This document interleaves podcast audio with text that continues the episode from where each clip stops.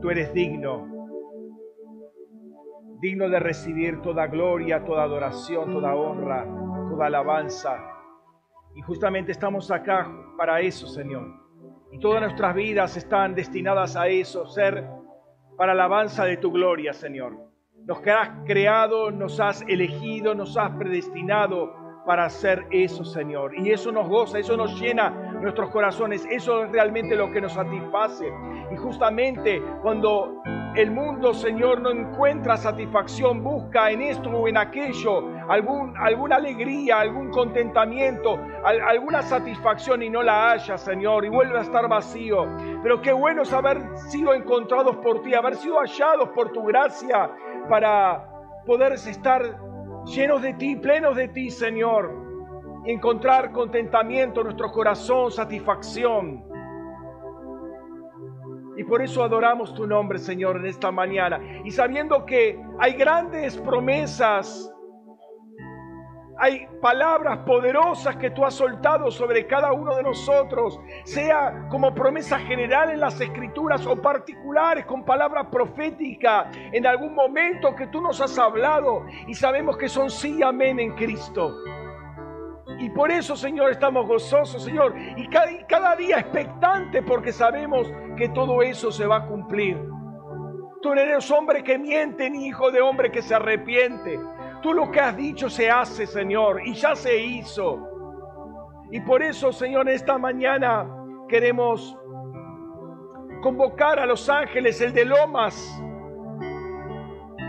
el de la resurrección y de todos los ángeles de la red angelical, Señor, que tú has revelado, que se está formando y se están añadiendo una y otra vez, Señor. Para escuchar esta palabra, Señor. Escuchar lo que se va a soltar desde el cielo, Padre, porque creemos que tú eres el que habla y callamos, silenciamos a todo otro trono, dominio, principado, potestad, ángel, que quiere hablar una palabra contraria, una palabra que distrae, una voz, un sonido, Señor, que perturba. En el nombre de Jesús lo silenciamos ahora y declaramos que nuestros oídos están sintonizados con la voz del cielo porque es la que nos satisface, la que nos da orientación, la que nos encamina, la que nos dirige, la que nos pule, la que nos orienta, Señor, la que nos enseña, la que nos alimenta. Gracias, Rey. Gracias por esta mañana, Señor. Pedimos que nuestros corazones estén alineados en este momento y espíritu, alma y cuerpo estén bajo diseño, cada uno de nosotros y uno como cuerpo un cuerpo, Señor. El poder del uno, Señor, que esté en este momento ministrándonos.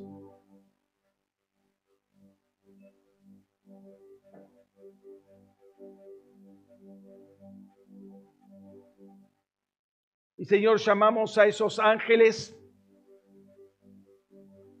que nos visitaron días atrás cuando buscábamos tu nombre, cuando buscábamos tu rostro, cuando buscábamos tu voluntad, esos ángeles que estuvieron ahí con rollos, que hoy estén acá también, Señor. Sea para los que estamos acá, sea para los que nos están siguiendo por internet, en, diferido o online. Que esos ángeles con rollos estén presentes. Para que se desarrolle aquí, Señor, en este lugar espiritual, lo que se desarrolló en aquel lugar. Señor, en el Espíritu declaramos que es un solo lugar. Para que esa atmósfera que estuvo en ese lugar el día lunes, esté acá también.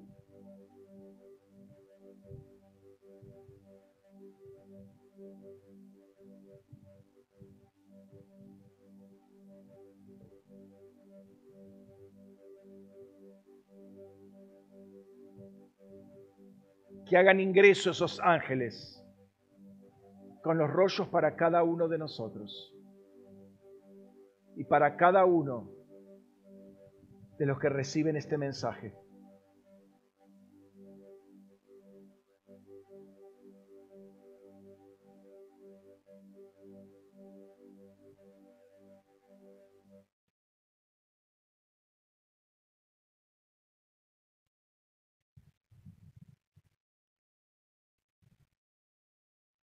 Señor, te adoramos y bendecimos tu nombre.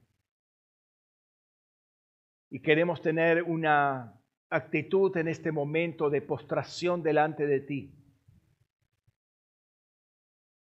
Señor, así como los 24 ancianos que estaban sentados en tronos, 24 ancianos coronados, se salían de sus tronos y se postraban en tierra y sacaban sus coronas y las echaban delante del que vive por los siglos de los siglos. Así queremos en este momento, aunque podamos físicamente estar sentados o parados o en cualquier posición física espiritualmente, estar postrados delante de ti. Porque queremos recibir tu palabra como María la recibía sentado a tus pies, pero nosotros postrados ante ti, inclinado rostro en tierra, para recibir con humildad y con gratitud lo que tú quieres soltar en esta mañana. En el nombre de Jesús. Amén. Amén. Puede tomar su asiento. Buen día. Señor los bendiga ricamente. También bendiga a aquellos que nos están siguiendo por, por internet. Señor, extienda gracia poderosa sobre sus vidas.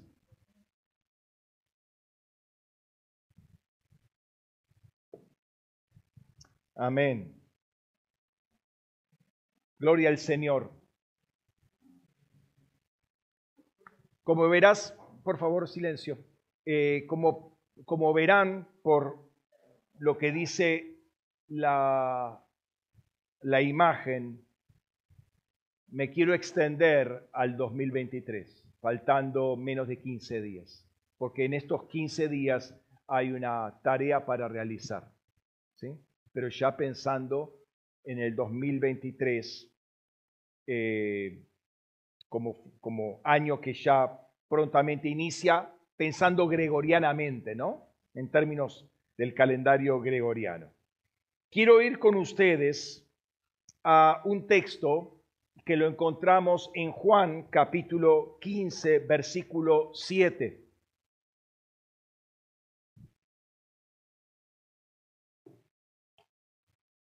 Juan 15, 7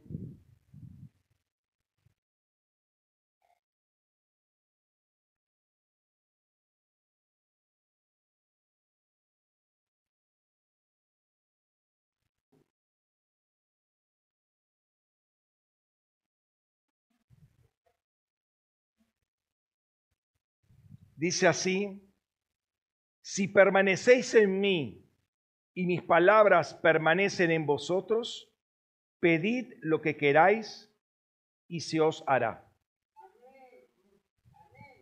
Texto básico de, eh, de Discipulado 1, lección 1, día 1. ¿Sí? O sea, lo primero que aprendes seguramente es esto, ¿no?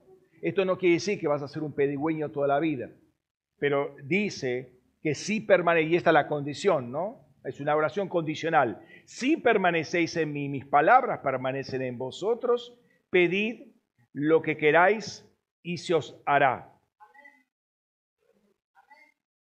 Quiero en esta mañana, como les dije, traer una palabra que el Señor nos habló y que entiendo encierra eh, todo un mensaje o sea, nosotros nos reunimos para ver cuál es la palabra que nos dirige para el mes siguiente, pero creo que eh, esta palabra no es solamente para el mes siguiente, sino para el año entrante, ¿sí? para el año 2023.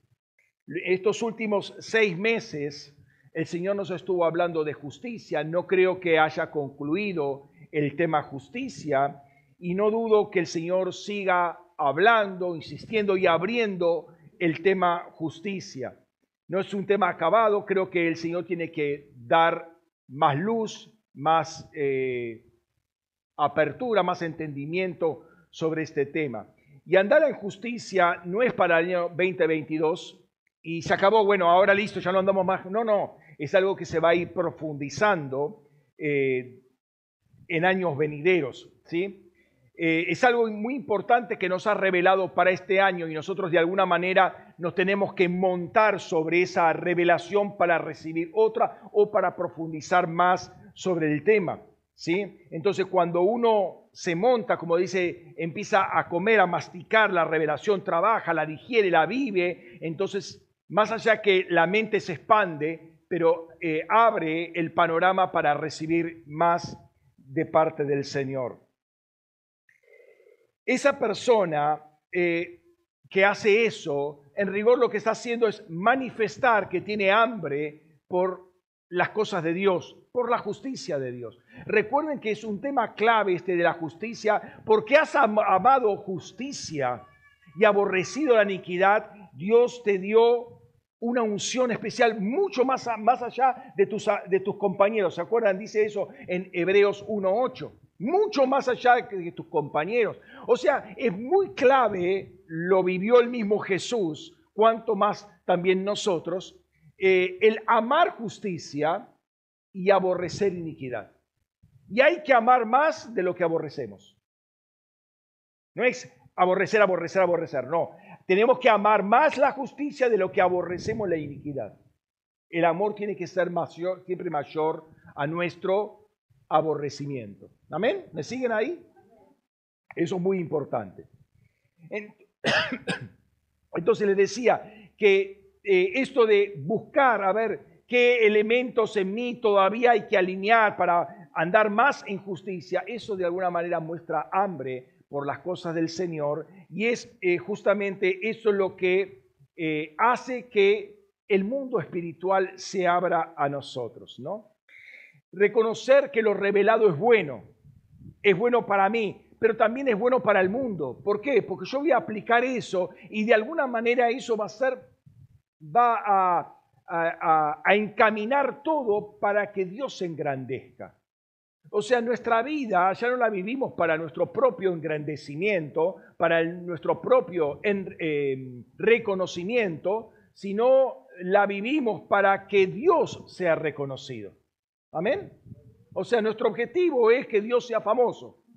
¿Sí? O que yo sea famoso. ¿Cómo es la cosa? Que Dios sea famoso, ¿no? Y nuestra misión siempre es velar para que el nombre del Señor sea engrandecido, reconocido. En estas dos últimas oportunidades, estas dos semanas que pasaron, el Señor nos, mostró eh, cómo, em, cómo, es la revelación de la justicia y cómo es andar en justicia. ¿no? Por la fe sabemos que es lo uno y lo otro. empieza un nuevo estilo de vida, no podemos pensar que podemos vivir de la misma forma que vivíamos antes cuando no conocíamos a Cristo, es vivir por la fe. Y como dijimos en su momento, sin fe es imposible agradar a Dios. Y es justamente la fe basada en el rema de Cristo la que nos hace ingresar, voy a bajar un poco el volumen, acá bajé un poquito, eh, nos hace ingresar en el ámbito de la, de la salvación. ¿sí? Em, también es la, fe que nos hace crecer, más allá de que tengo que hacer crecer la fe, la fe que nos hace crecer, eh, y conforme crecemos, también crecemos en la fe. O sea, se van, dando, se van dando las dos continuamente. Y Dios quiere que crezcamos en la fe del Hijo. Pero todos conocemos esto que también es básico. La salvación se ha acercado a nosotros por gracia. Es decir, no somos salvos porque merecíamos ser salvos. Creo que eso lo sabemos, es básico eso. Es realmente lo que merecíamos es ser condenados. Pero Dios revertió las cosas, entregó su Hijo para que podamos ser salvos. Somos salvos entonces por, eh, por gracia. Es el acercamiento que hace Dios en la persona de su Hijo o con, sí, perdón, digo bien, en la persona de su Hijo. Y como dice Pablo en Romanos 8:32, dice, el que no escatimó ni a su propio Hijo, sino que entregó, lo entregó por todos nosotros, ¿cómo no nos dará gratuitamente también con él todas las cosas? Si nos entregó su Hijo, lo máximo, lo más que tenía, ¿cómo no va a entregarnos con Él todas las cosas. O sea, al recibir a Cristo, nosotros recibimos todo Dios. No es que, bueno, vamos a recibir algo de Dios. No, no, recibimos a todo Dios. Si la plenitud de Dios está en Cristo, en Él habita la plenitud, corporalmente la plenitud de la deidad, y nosotros recibimos a Cristo y Cristo está en nosotros, en nosotros entonces no tenemos una parte de Dios, tenemos a todo Dios. ¿Sí? ¿Cómo no nos va a dar todas las cosas? ¿No? Sería ridículo pensar lo contrario. Entonces no vamos a tener eh, una, una parte de Dios. Pablo va a seguir hablando en este sentido y dice que nosotros fuimos elegidos y fuimos predestinados para la alabanza de la gloria de su gracia que nos concedió gratuitamente en el amado. La gracia, valga la redundancia, es gratuita. Sí, vienen las dos palabras, vienen de la misma raíz, haris, ¿no? Y, y, esto de repetir una palabra, o sea, eh, no está repitiendo la palabra, pero está poniendo dos palabras con la misma raíz, de alguna manera les quiere mostrar un énfasis. Quiere ser redundante en, el tema de la gratuidad. Juan va a decir que con él recibimos gracia sobre gracia. Está nuevamente haciendo un, un énfasis. Pero el propósito de esta gracia recibida, y Cristo es esa gloria de su gracia, la gloria de su gracia es Cristo encarnado, Cristo revelado como manifestación de la gracia de Dios, el propósito es que nosotros seamos para la alabanza de la gloria de su gracia. Cristo Jesús, les repito, es la gloria de su gracia, lo más glorioso, lo más sublime, lo más espléndido, lo más relevante que tiene Dios ¿sí? lo más excelente. ¿sí? ¿Y qué tenemos que hacer nosotros? Vivir para que Él sea exaltado, para Él que sea glorificado. Como Pablo va a decir, ya no vivo yo, Cristo vive en mí. Lo que vivo, lo vivo en la fe del Hijo. O sea, vivo para que sea exaltado, para que su vida eh, se viva en mí, no mi vida, no la mi vida en Adán. ¿A quién le interesa la vida en Adán? Es un desastre la vida en Adán. Ya lo hemos experimentado en carne propia. Ahora debemos experimentar a Cristo en carne propia, ¿sí? Pero esta gracia que se ha acercado a nosotros no es solamente para salvarnos, evento, sino para entrar en la salvación, ámbito, para entrar en una relación familiar y de amistad con Él, reconciliación, para entrar en una intimidad con Él, conyugazgo. ¿Sí? Recuerden lo que dice Efesios capítulo 5. Estamos unidos con Cristo en un, en un matrimonio, en un conyugazgo con Él, ¿no? Y podemos hablar de muchas facetas de lo que es este ámbito de la salvación o a lo, que, apunta este ámbito de la salvación. El punto que quiero destacar es que la gracia no terminó con la salvación de nuestras vidas, o sea, con con lo que llamamos la salvación, el nuevo nacimiento. Ahí empieza, quizás es el primer reconocimiento consciente que tenemos que la gracia eh, actúa a favor nuestro. Es el primero, no el último, el primero de muchísimos que vamos a ir viendo progresivamente. Pablo va a decir, Pablo va a decir en Romanos 6, 14 y 15, porque el pecado no se enseñoreará de vosotros, porque no estáis bajo la ley, sino bajo la gracia. Entonces, ¿qué? ¿Pecaremos porque no estamos bajo la ley, sino bajo la gracia? De ninguna manera.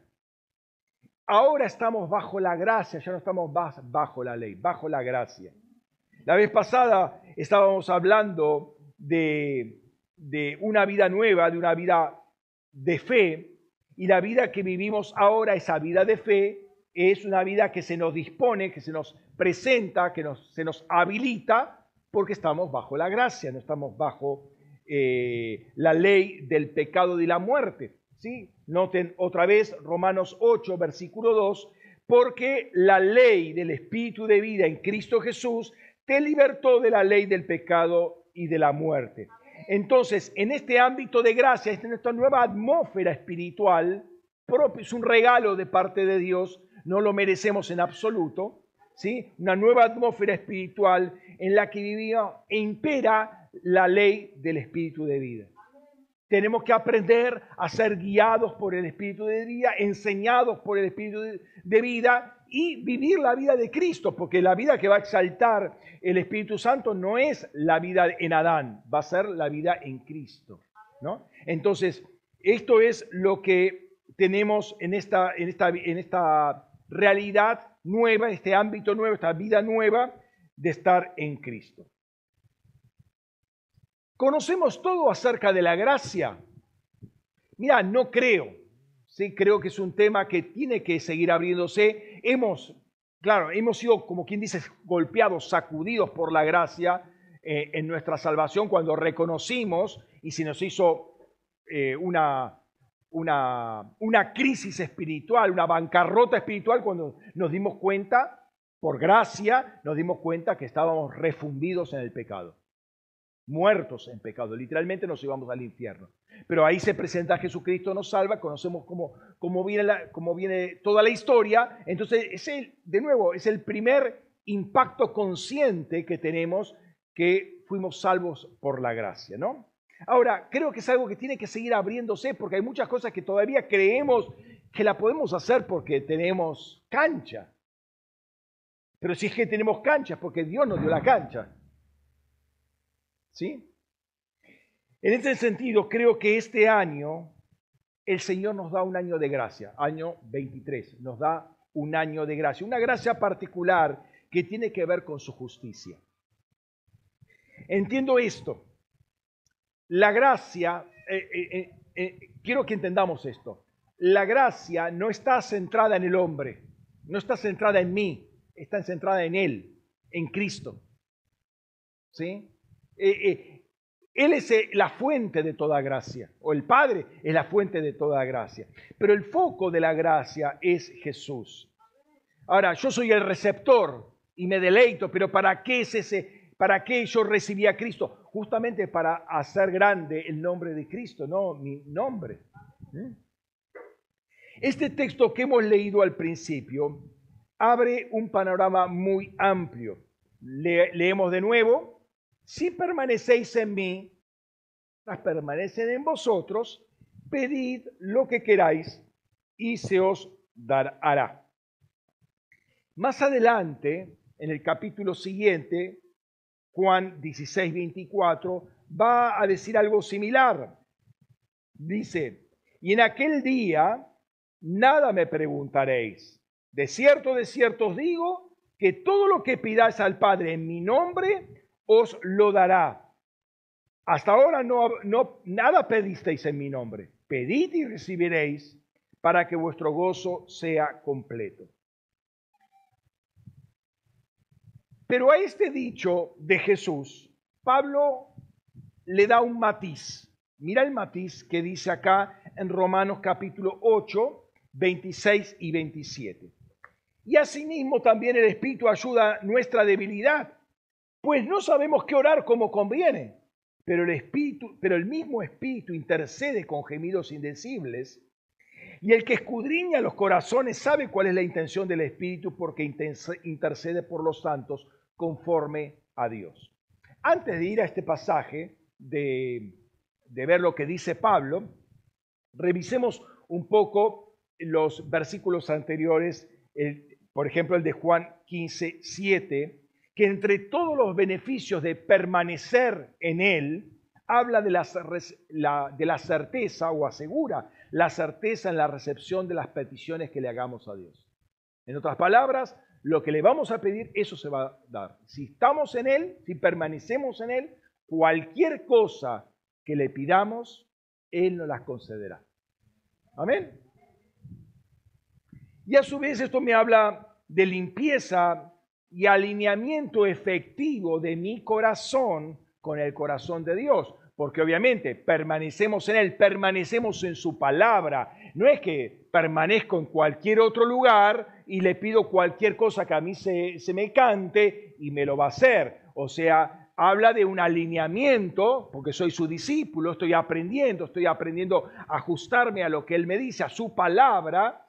Entonces, pido en conformidad, no en conformidad a un capricho carnal, sino en conformidad a la palabra, porque soy, estoy siendo entrenado por eso. Entonces, me habla de un alineamiento a su voluntad. En otras palabras, Jesús tiene plena confianza en la obra que iba a hacer, que hace el Espíritu Santo en cada uno de nosotros.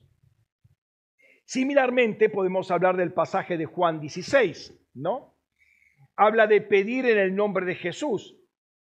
Ahora, Jesús sabe lo que vamos a pedir.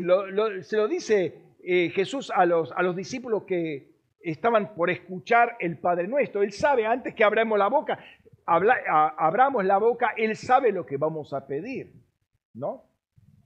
Entonces, Él sabía también que su Padre lo exaltaría hasta lo sumo y le daría un nombre que está arriba de todo nombre. Y en ese nombre teníamos que pedir.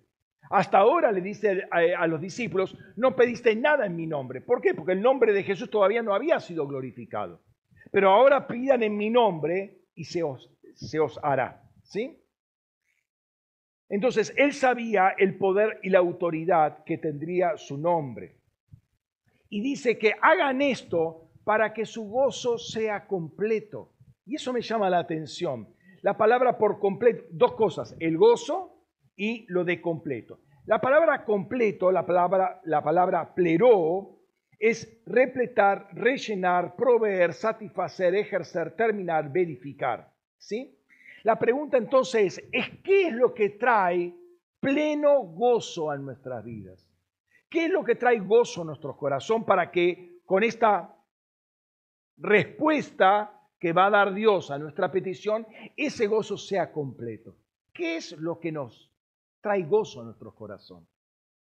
Porque eh, dice ahí donde está tu, eh, tesoro, ahí, eh, ahí estará tu corazón, ¿no? ¿Cuál, es, qué lo, ¿Cuál es el tesoro de nuestro corazón? ¿Qué es lo que más anhela nuestro corazón? Cuando estábamos en el mundo, entendíamos que el gozo estaba centrado en nosotros, era un sentimiento de satisfacción plena ¿sí? Un, éxtasis de frescura, de alivio, de alegría, de paz, de felicidad, independientemente de lo que pasara a nuestro alrededor. Eso era el gozo, estoy tremendo, ¿no?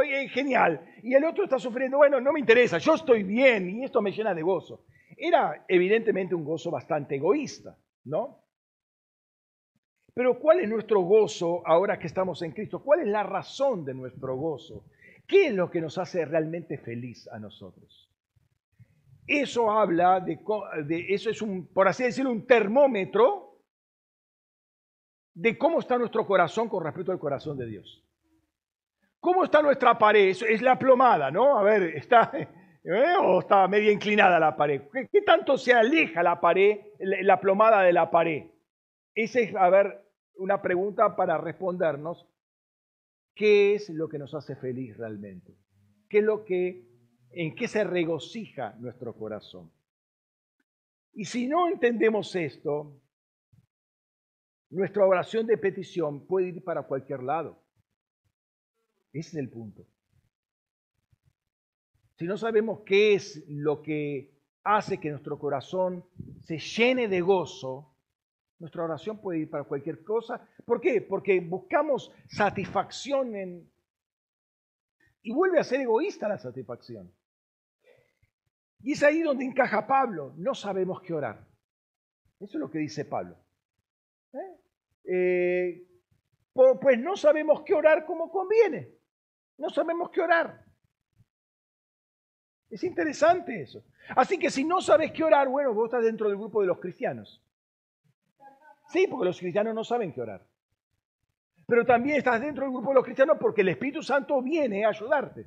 Dice ahí, el Espíritu Santo intercede por nosotros con gemidos indecibles. E interceder quiere decir que Él se pone en el medio entre nosotros y Dios.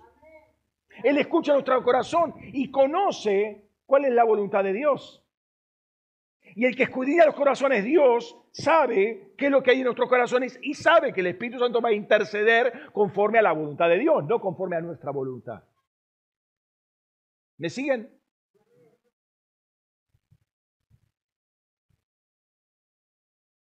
Es decir, el Espíritu se eh, alinea nuestra oración porque alinea nuestro corazón. ¿Por qué? Porque de la abundancia del corazón habla, la boca. Es decir, nuestro corazón empieza a ser alineado, nuestra oración empieza a ser alineada. ¿Por qué nuestra, nuestra oración está equivocada? Porque nuestro corazón está desalineado. Entonces, no es que va a corregir nuestra oración, va a corregir nuestro corazón para que la oración sea la correcta, conforme a la voluntad de Dios. ¿Me siguen? Esto es muy impresionante porque Jesús confía en la obra del Espíritu Santo. O sea, no necesitamos a alguien diciendo, no, no, tenés que orar así, tenés que orar así. No, no, tenés que orar así, tenés que orar así. No, eso es lo que va a hacer el Espíritu Santo. O sea, yo te puedo decir lo que tenés que orar, pero yo no te estoy corrigiendo tu corazón. El Espíritu Santo te va a corregir el corazón y automáticamente tu oración va a cambiar. Porque de la, de la abundancia del corazón habla la boca. Ahora, esto no quita ni reduce nuestra responsabilidad de presentar nuestros corazones delante de Dios día a día. Señor, te presento mi corazón, fíjate que, mira, veo que hay esto, tengo debilidad por aquello, se me desvía por acá. Presentarlo delante del Señor, porque somos conscientes que hay áreas que están en tinieblas todavía, no están alineadas. Pero en esa confianza, y no lo sorprendemos, no lo vamos a asustar a Dios. Señor, mira, no te tengo que decir esto, te lo doy, te lo digo de a poco en cuotas para que no te asuste. No, no, Dios no se va a asustar de cómo está nuestro corazón. Para eso lo tenemos a Él, ¿no? Entonces nuestro objetivo debe ser siempre que nuestro corazón se alinee con Dios, con el corazón de Dios. Lo que dijo Jesús en un momento, he venido a hacer tu voluntad, Hebreos capítulo 10, Salmo 40, he aquí vengo a hacer tu voluntad, esa debe ser nuestra oración, hacer la voluntad de Dios.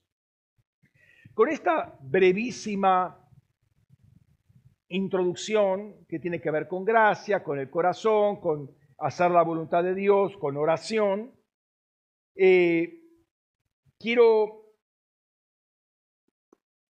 eh, encarar esta, esta palabra, esta visión, que yo de alguna manera se las, se las entregué durante la semana porque creo que es importante que la tengan ahí por escrito, aunque ahora me voy a explayar más, ¿no? Y voy a encontrar fundamento bíblico para esta, esta explicación.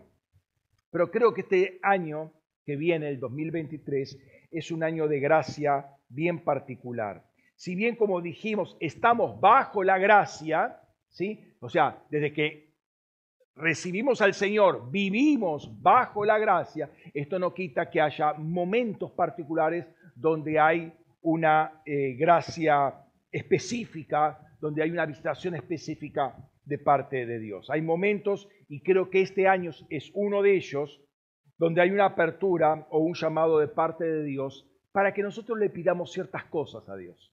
¿Mm? ¿Está preparado para pedirle cosas? ¿Sabe qué pedirle? Pero si terminamos de decir que no sabemos qué pedirle, ¿cómo me va a decir que sabe qué pedirle, hermano?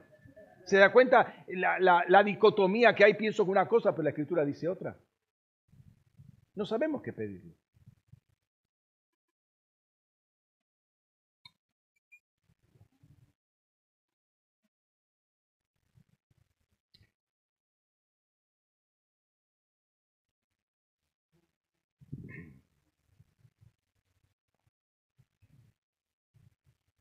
En la, el Señor nos da una visión el martes, no, perdón, el lunes, en el cual estábamos todos postrados delante de Él. Todo el equipo estaba postrado delante de Él. Y se presentaron unos ángeles delante de nosotros con rollos en sus manos. Y eh, los ángeles dejan caer el rollo, se va desenrollando y cae y el rollo llega hasta donde nosotros estábamos postrados. Eh, si estoy acá, el ángel estaba allá, en, mi caso, cae el rollo y viene, se desenrolla y llega al final del rollo donde estoy yo.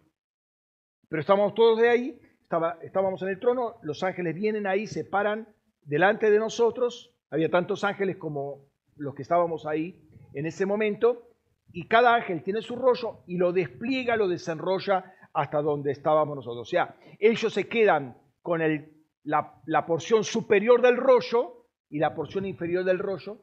¿Entienden? ¿No? La figura llega hasta nosotros. Pude ver eh, que en la parte superior del rollo, o sea, la que estaba más cerca de las manos de los ángeles, todos los rollos estaban escritos, un poco más, un poco menos, o sea, más o menos hasta la mitad, algunos terminaban antes, terminaban después, eh, pero eh, el factor común de todos esos rollos es que la última parte estaba en blanco, no estaba escrito. ¿Qué es lo que estaba escrito? No sé. Yo entiendo que esos rollos son rollos eternos que tienen que ver con nuestras vidas, los rollos de cada uno de nosotros. Pero lo que me llamó la atención, que el factor común de todos esos rollos, que la última parte del rollo, la que estaba más cerca nuestra, eh, estaba en blanco. Entonces, sentí muy fuerte en mi espíritu que me decía esto, escribe lo que quieras porque se te concede gracia. Ahora, es ese momento de gracia. A ver, la Biblia habla muy claramente de no tomar en vano la gracia de Dios. Que cuando, cuando uno ve la, imagen, son varias ideas que, que vienen en ese momento, eh, uno se da cuenta, ¿y qué voy a escribir sobre un rollo que es eterno? Bueno, lo pensado dos veces antes de escribir. Porque es algo que ya está escrito la parte superior estaba escrito. No lo escribí yo eso, eso lo escribió Dios. Y yo tengo que ponerme a escribir ahí. Entonces me vinieron, y los vamos a trabajar, esos pasajes que dicen con temor y temblor, o con temor y mucho temblor. Y no es para menos, hermano. Vos te vas a poner a escribir ahí a continuación de lo que escribió Dios. ¿Me está, siguiendo? ¿Entiende? Empieza a retomar relevancia eso de temor y temblor, ya no es una, una frase hecha, ¿no? Uno ya tiene su conciencia, ¿no? Ups, ¿qué pasó acá?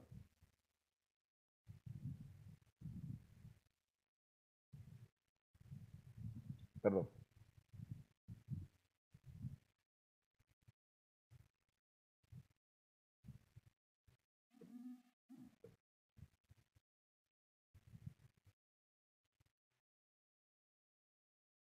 Entonces,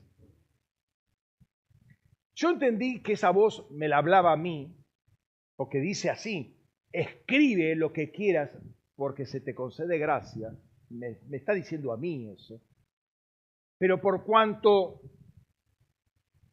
yo veía que todos tenían el mismo panorama, entiendo que era para todos los que estaban en ese momento ahí.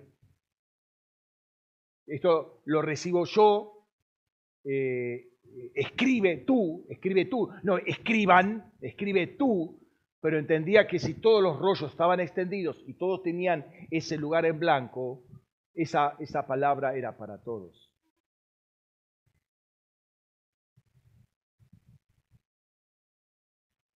Y es donde me vinieron esos pasajes de Juan, ¿no? Pero también el de Pablo, y que escribo. O sea, no era no era algo eh, que puedo decir, eh, sí, dame esto. Ah, no, no, me equivoqué, no, no, no me des eso. No, no, pues ya queda escrito. Voy a estar tachando ahí liquid paper. No hay tachaduras en el rollo, ¿no? Entonces, mientras estoy presentando esto, me viene otra imagen, y es la imagen de, hmm, tal vez tiene que ver con el verano, ¿sí? Me viene la imagen de, de estar en la playa, habiendo caminado sobre la arena caliente, muy caliente, y los pies que estaban eh, coloraditos ya, y esperando que venga la ola para que me refresque los pies. Y veía una pequeña olita viniendo lentamente, eh, eh, con un ruido muy, muy suavecito, y venía y llegaba a mis pies y era como un manto que me refrescaba. ¿sí? Era entendía que era ese manto de gracia, ¿no?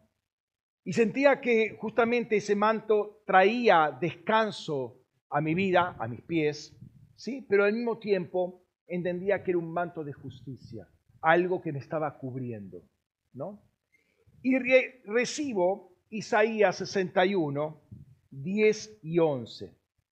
Dice así, con sumo gozo, de nuevo gozo, me regocijaré en Yahvé. Mi alma se alegrará en mi Elohim, porque me ha vestido con ropas de salvación, me ha cubierto con el manto de justicia. Como el novio y sacerdote se visten espléndidamente y como la novia se engalana con sus joyas. Porque como la hierba produce su renuevo y como el huerto hace brotar su simiente, así Adonai Yahvé hará brotar la justicia y su fama en presencia de todas las naciones. El Señor me había eh, eh, vestido de ropa de salvación y me había cubierto con manto de justicia. Esa olita que envolvía mis pies cubrió en rigor todo mi ser. Cuando entendemos que lo que son los pies, ¿sí? que ya lo hemos trabajado en otra hace bastante, por eso voy a refrescar un poco. Cuando entendemos que nuestros pies son la única parte del cuerpo que nunca ve la luz, la planta de los pies. Jesús tiene que lavar los pies. La pies es lo que nos conecta a la, tierra, a lo temporal, a la tierra de donde sale Adán. O sea, esa conexión. Noten que cuando los, eh, ancianos suben al monte junto con Moisés, el, el piso era como lapislázuli. O sea, tenía una experiencia, no subieron a Sinaí, subieron a Sión y tuvieron una experiencia tremenda ahí, porque estaban no pisando la tierra, estaban pisando el cielo.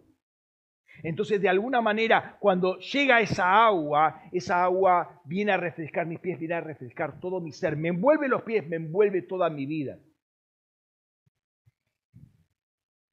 Esa cobertura de aguas era ropa espléndida, ¿sí? Comparada con la del sacerdote, comparada con el novio, con la novia que se engalana para la boda, ¿sí? Esas aguas eran más valiosas que todas las piedras del pectoral del sumo sacerdote y más valiosas de que todas las joyas que se pone la novia para el día de su casamiento. Esa agua, porque era el agua de, de Cristo que me envolvía. Entonces me saltó el último versículo, porque como la tierra, porque como la tierra produce su renuevo y como el huerto hace eh, brotar su simiente, hacia Adonai, Yahvé hará brotar la justicia y su fama en presencia de todas las naciones. Dios hará brotar la justicia. A la luz de la, de, la comparación anterior, la tierra produce su renuevo y el huerto eh, hace brotar su simiente, Dios va a hacer brotar la justicia en la tierra. O sea, hay una serie de comparaciones que está dando acá, ¿sí? O sea, para mostrar cómo hay una causa y efecto, ¿sí? Entonces, va a hacer rotar su justicia siempre y cuando, obviamente, se haya sembrado justicia. No va a salir peras si yo no sembré peras. ¿Sí? No van a salir eh, manzanas si yo no siembro manzanas. Entonces, si yo no siembro justicia, no va a salir justicia. ¿Sí? Él va a hacer brotar la justicia, pero ¿quién la siembra? ¿Entienden? Entonces, me vino el texto que me dio el Señor al comenzar la convocatoria, ¿se acuerdan? ¿Se acuerdan del texto de Oseas? Oseas 10:12, que probablemente trabajemos este texto el domingo que viene. Dice, Sembrad para vosotros en justicia, segad conforme a la misericordia, harad vosotros en tierra virgen, pues, pues, es tiempo de buscar a Yahvé hasta que Él venga y haga llover justicia sobre vosotros. Ahora, también hay otro pasaje, Salmo 85, 11, que dice, la verdad brotará de la tierra y la justicia mirará desde los cielos. La justicia que sembramos es la que se asomó desde el cielo. No sembramos nuestra propia justicia. La justicia en Adán, ¿para quién, O sea, hay mucha justicia, entre comillas, de Adán que sirve en algún sentido, o sea, mejor eso que nada, pero sabemos que se corrompe esa justicia porque Adán está corrompido. Todo lo que tocó a Adán se corrompió. Todo lo que fue entregado a Adán se corrompió. Entonces no es nuestra justicia, sino la que Dios vino, eh, perdón, la que Dios entregó y la que vino en Jesucristo, Jesucristo, justicia de Dios, ¿sí? Vino Jesucristo y está en nosotros. Por su gracia la tenemos nosotros. Por eso saldrá luz, brotará la verdad. La verdad y justicia van de la mano. ¿sí? Sembramos en justicia y Él va a hacer llover justicia sobre nosotros. Y noten que hay todo un ciclo de justicia. La justicia se asoma del cielo, se siembra en justicia, Dios hace llover justicia, Dios hace brotar justicia. O sea, la justicia va a tocar la tierra.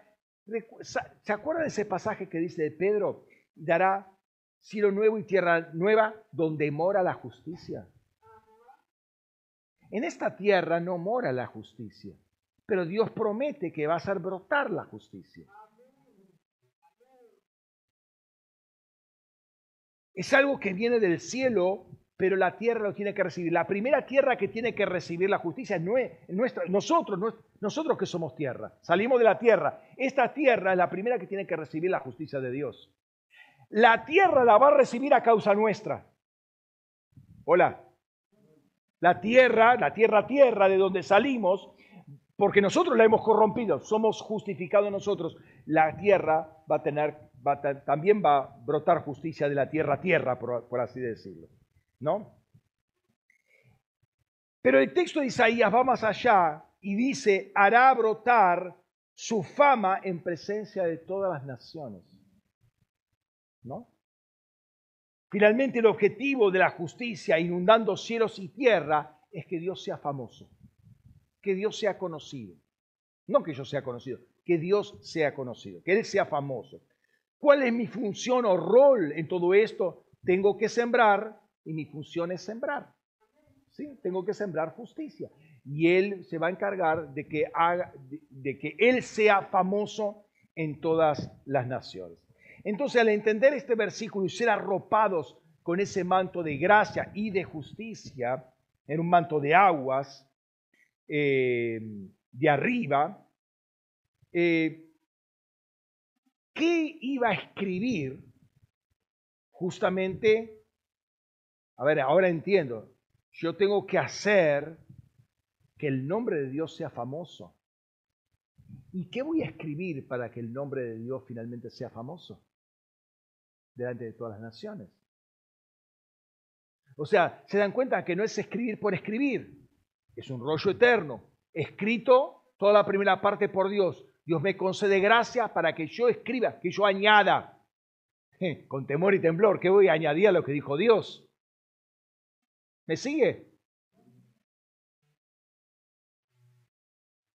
Eh, el autor de Hebreos habla que los indoctos, los bebés, no entienden la palabra de justicia. Esto es palabra de justicia. ¿Se dan cuenta? Cuando Dios me permite escribir, a un justo le permite escribir algo a continuación de lo que Dios escribió para él. Son palabras delicadas, son palabras mayores, yo diría, ¿no? Dios me decía que me concedía gracia, que escribiese lo que quería, pero ese texto me, orientaba, este texto de Isaías me orientaba, y el de Salmos también, a qué escribir.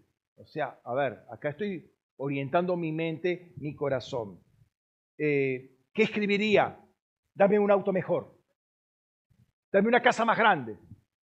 Dame dinero. Pagame todas mis deudas. ¿Será eso lo que Dios quiere que le escriba? O sea, a ver, ¿por, qué me extiende ese rollo? Yo le puedo pedir al Señor esas cosas y está bien. O sea, está bien. Ponele, ponele que esté bien. Pero ¿por qué yo lo tengo que escribir a continuación de lo que Dios había escrito por mí o para mí? A ese punto voy. ¿Qué es lo que yo tengo que poner ahí?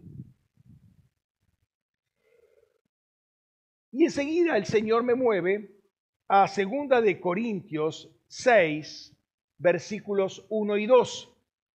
Dice, así pues nosotros como colaboradores, interesante, como colaboradores, os rogamos que no recibáis en vano la gracia de Dios, porque dice, en tiempo aceptable te he oído y en día de salvación te he socorrido. He aquí ahora el tiempo aceptable, he aquí ahora el día de salvación. Y esto me lleva a lo que movió a Pablo a escribir eso que toma justamente de Isaías 49, versículo 9, pero leo versículo 8 al 10.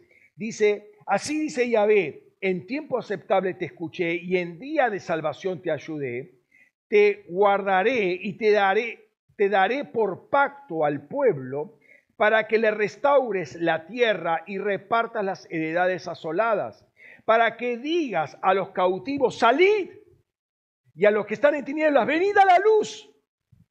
Aún por los caminos podrán pastar y en todas las dunas tendrán pastizales, no tendrán más hambre ni sed, ni, ni los herirá el calor abrasador del sol, ni eh, porque los conduce el que se compadece y los guía a manantiales de aguas.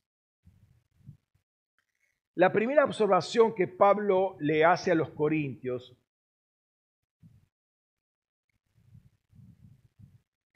es no tomar en vano la gracia de Dios.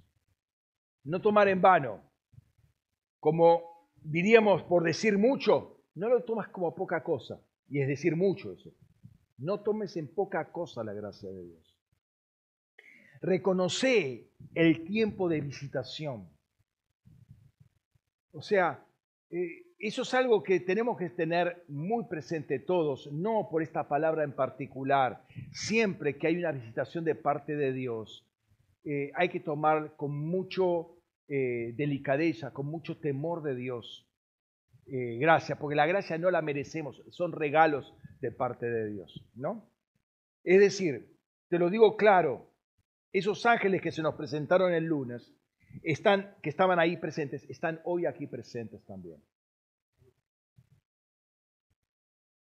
Entonces no podemos tomar en vano esos rollos que desarrolla ahí. Les voy a decir por qué estoy seguro que están acá y por qué tiene rollos para cada uno de ustedes. Porque el Señor me lo, mostró en visión. Y ustedes lo, lo deben haber leído, pero se los voy a refrescar.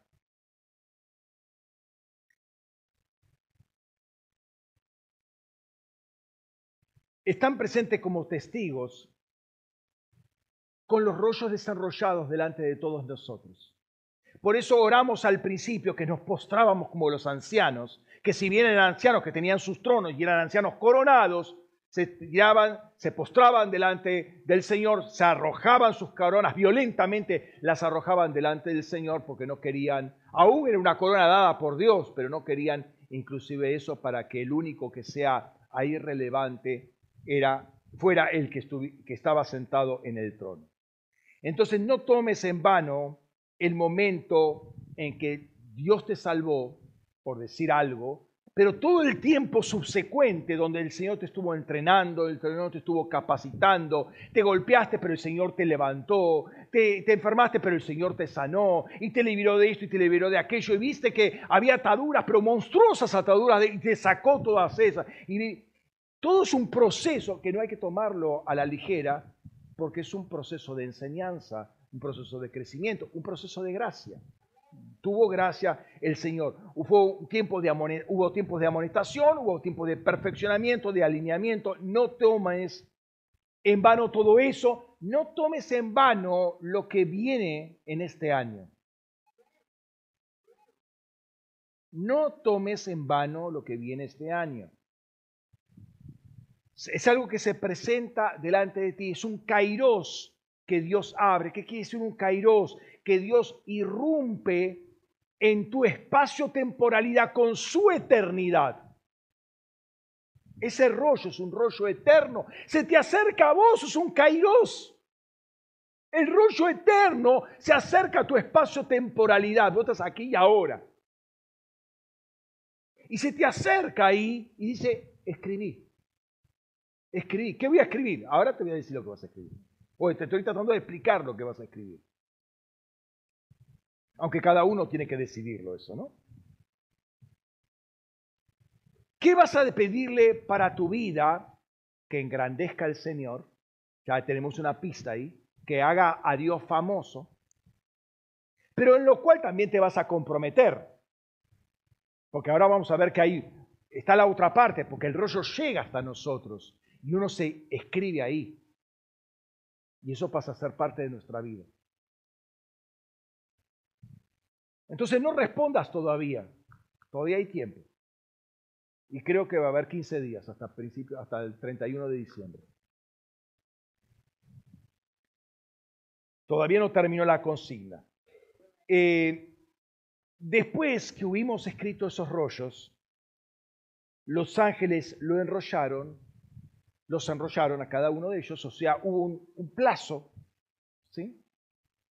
La ventana se abre y se cierra, la puerta se abre y se cierra. Hay un plazo, la puerta del arca de Noé se cerró y chao. Entonces se cerraron esos rollos, los, eh, los enrollaron nuevamente los ángeles, dieron media vuelta y lo, lo depositaron en una mesita blanca que tenían detrás de ellos. Entonces, yo les había dicho que creo que hay rollos para todos. ¿Por qué?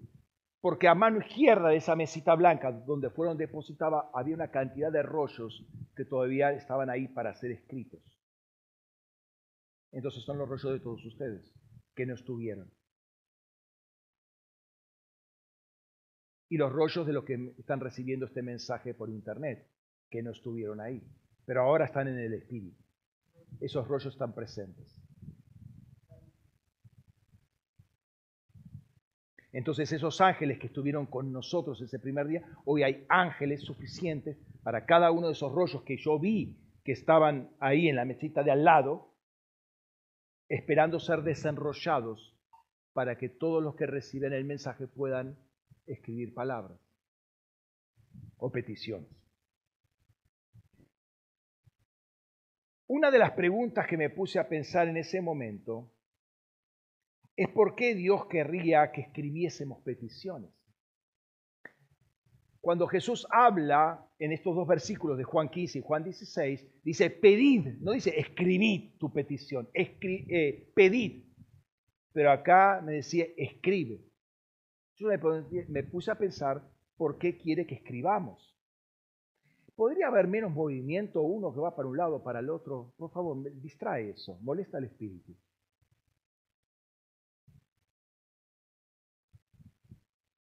Porque si uno lee las escrituras, eh, y particularmente vuelvo a repetir estos pasajes de Juan, habla de pedir, hablar, el pedido es hablado. ¿sí? Ahora, sí dice escribir las visiones, Habacuc 2.2, entonces Yahvé me respondió y dijo, escribe la visión, la visión hay que escribirla. ¿Sí? Y explícala en tablilla, es lo que estoy haciendo ahora. Bueno, no en tablilla, en papel. Se los mandé a usted. Y estoy hablando ahora y tiene eh, la filmación, el, video lo tienen disponible en unas pocas horas. ¿Sí? Para que cualquiera la lea con rapidez. Entonces, mi, mi función hoy es explicar la visión que ya tienen escrito.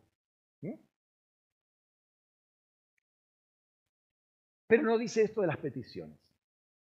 Entonces me viene este texto de Pablo y voy a leer todo el, párrafo, todos los versículos, pero hay una palabrita y se van a dar cuenta que me llama la atención. Gálatas 3, 21 al 24. Entonces, ¿la ley está en contra de las promesas? De ninguna manera. Porque si, si se hubiera dado una ley capaz de dar vida, la justicia sería verdaderamente por medio de la ley. Pero la escritura encerró todo bajo pecado para que la promesa de la fe de Jesucristo fuera dada a los que creen. Pero antes que viniera la fe, estábamos confinados, encerrados bajo la ley, hasta que la fe que iba a ser revelada, hasta la fe que iba a ser revelada. De manera que la ley ha sido nuestro tutor hasta Cristo para que por medio de la fe fuéramos declarados justos. Entonces, acá me llama la atención esto que está escrito ahí, en, remarcado. Pero la escritura encerró todo bajo pecado. La escritura encierra. Noten que no dice, y la palabra encerró todo bajo pecado. No, la escritura. O sea, la inscripción de la palabra. Eso es un documento, un decreto, algo legal que encierra. Ya la palabra declara por sí sola, pero acá hay un documento, como un testamento, declara, de, encierra. Eh, la palabra es eh, sungleio, ¿sí? Sungleio, que quiere decir cerrar juntos, incluir, abrazar en sujeción común, sujetar, confinar, encerrar. Ahora, por la ley, todo está encerrado bajo pecado. La ley encierra toda, toda la humanidad está bajo pecado. Un solo que no esté fuera de pecado. Todos están condenados por la ley. ¿Para qué? Para que haya solamente uno que tiene la llave y puede liberarlos a todos. Ese se llama Jesucristo. Cuando venga la, fe, la fe de Jesucristo, con Jesucristo mismo, Él va a abrir la puerta. Y va a ser, van a ser liberados los que crean en Él. De otra manera, siguen encerrados. Y es más, ahí nota, nota que dice, estamos confinados, prorreo, encerrados, un nuevamente, bajo la ley, hasta que la fe, hasta la fe que iba a ser eh, manifestada, revelada. Encerrados, encarcelados. O sea que todos estaban encarcelados y Jesús venía con la llave para sacarlo. Los que crean pueden salir, los otros siguen quedando ahí. Ahora, curiosamente, los que se queden, los que eh, se quedan en la cárcel es porque quieren, porque salir pueden, pues la cárcel fue abierta.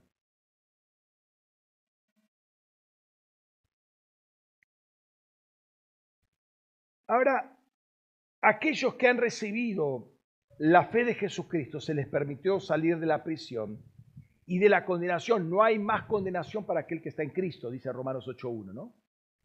No hay más condenación, ¿sí? Pero ¿qué implica ahora que nosotros escribamos una petición desde un marco, desde, una, desde un ámbito de salvación, de liberación? ¿Qué implica que nosotros escribamos? ¿Qué encerramos en esa escritura? Si la escritura encierra, ¿qué encerramos en esa escritura? ¿Qué, qué declaramos? ¿Qué decretamos? ¿Qué testificamos de testamento?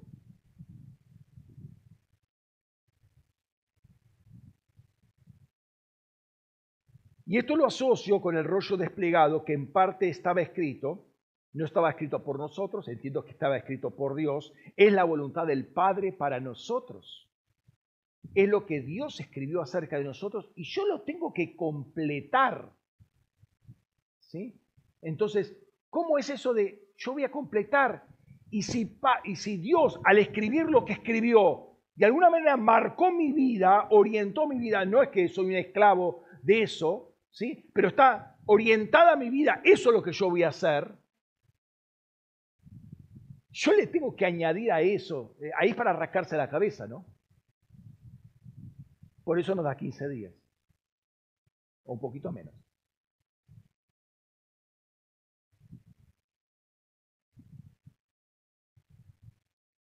Entonces esto es muy tremendo. Porque ahí es cuando me viene el tema de temor y temblor. Esa expresión temor y temblor aparece cinco veces en la Biblia. Una en el Antiguo Testamento y cuatro en el Nuevo en los escritos de Pablo siempre. Fíjate, voy a ir rápidamente eh, sobre estos, estos pasajes. Servid a Yahvé con temor, regocijaos con temblor. ¿Cómo? A ver, ¿cómo yo me voy a regocijar temblando? O sea, son, son, esas preguntas que uno se hace del texto bíblico, uno lee rápido, pero a ver, regocijando con temblor. O sea, eh, me, me, llama la atención, mínimamente me llama la atención. Es como para preguntarle al Señor, Señor, ¿cómo es que cuando me regocijo, no, tiemblo, pero de, de, no de, alegría, o sea, no, puedo sostener nada porque cae todo. Pero no, no creo que es lo que esté diciendo acá. Regocijaos con temblor. Pero más frecuentemente es cuando Pablo, y las otras citas son de él, dice que llega a Corintios y llegué a vosotros con debilidad y con temor y mucho temblor. Llega a los Corintios, de Atenas pasa a Corinto y llega a los Corintios con mucho temblor. Había sido fuertemente exhortado en, en, Atenas, se quiso jugar un poco con la filosofía y le fue para el lado de los tomates. O sea, fue un fracaso.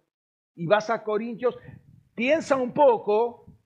No, no, voy a ir con temor y temblor y voy a predicar acerca de la cruz de Cristo. Acá no me voy a mandar ninguna macana de las que me mandé antes. ¿Se dan cuenta cómo se orienta por, por una enseñanza dolorosa, sí, pero se orienta para no hacer lo mismo, ¿no?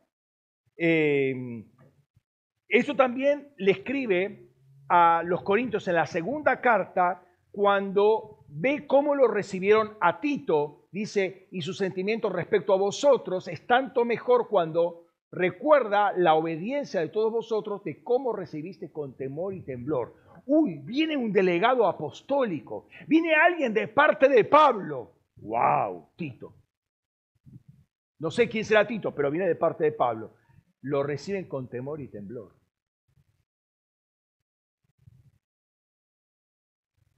Esto es interesante.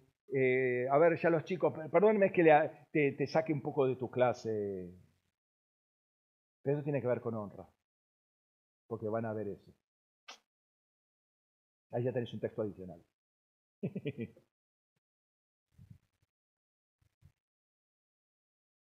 ¿Cómo honraron a Tito los, los, corintios? Bueno, acá está, está probando, con temor y temblor lo recibió, con mucha honra. ¿Por qué? Porque viene de parte de Pablo.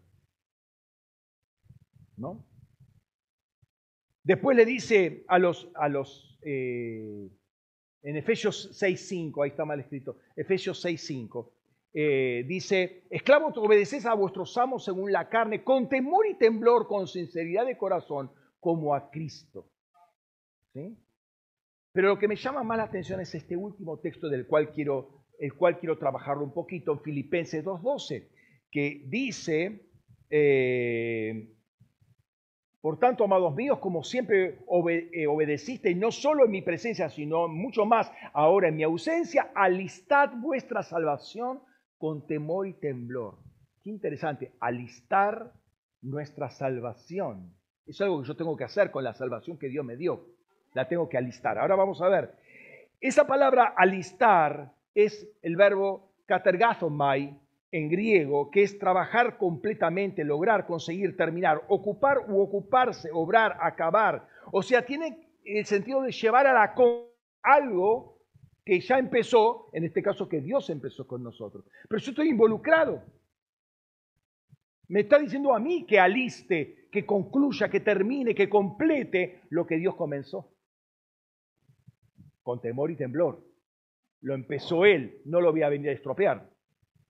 ¿Me sigue? Quizás este texto sea muy, eh, muy importante porque Dios pone en nuestras manos parte de lo que Él hizo o está haciendo con nosotros. Fíjate qué confianza nuevamente que Dios tiene con el Espíritu Santo que obra juntamente con nosotros, no nos pone como pasivos, no somos títeres de Dios, te pone algo para hacer en función de lo que Dios tiene escrito para ti. Te pone, a ver, hace algo con esto que te di. Él nos salvó, Él es nuestro Salvador, pero nosotros ahora debemos completar, pulir, perfeccionar, llevar a la plenitud. Tiene sentido, entonces, este temor y temblor, porque es algo precioso que Dios preparó para todos nosotros desde la eternidad y lo está desenrollando delante de nosotros. ¿Eh? Es muy eh, es, algo que nos compromete mucho con, la, con su voluntad para, para que nosotros, a ver, ¿qué haríamos nosotros? ¿Cuál, ¿Cuál es el corazón de Dios? ¿Qué es lo que Dios haría si nosotros tuviéramos, si Él estuviera en nuestro lugar? ¿Ustedes se acuerdan de cuando Jesús, o sea, que Dios le da vuelta la cara a Jesús por causa de que Él carga con todo nuestro pecado? Dios mío, Dios mío, ¿por qué me has abandonado y no hay respuesta del cielo? ¿Se acuerdan del pasaje? ¿Sí? Es decir, Ustedes noten que Jesús va, lo va a decir, Él no hace absolutamente nada sin verlo al Padre, sin oírlo al Padre. Pero en ese momento no lo ve al Padre, ni lo oye al Padre, porque el Padre le dio la vuelta a la cara. ¿Y ahora qué haces? Es el punto. ¿Y ahora qué haces? Sin dirección del Padre. Sin escuchar la voz del Padre, sin verlo al Padre. ¿Y ahora qué haces? Y él dice, en tus manos entrego mi espíritu. Conocía el corazón del Padre. O sea, en esta vida que nosotros llevamos, estos años que nosotros vamos caminando con el Señor, el objetivo es conocer el corazón del Padre para hacer en cualquier momento, ay, pero Señor, quiero una palabra tuya, una palabra, quiero verte, una visión, y no hay visión, y no hay palabra, bueno, ¿y qué haces? ¿Conoces su corazón? Camina conforme a su corazón. Hace conforme a su corazón. ¿Qué vas a escribir? Conforme al corazón de Dios escribir pauta. ¿No? Qué tremendo año de gracia que tenemos.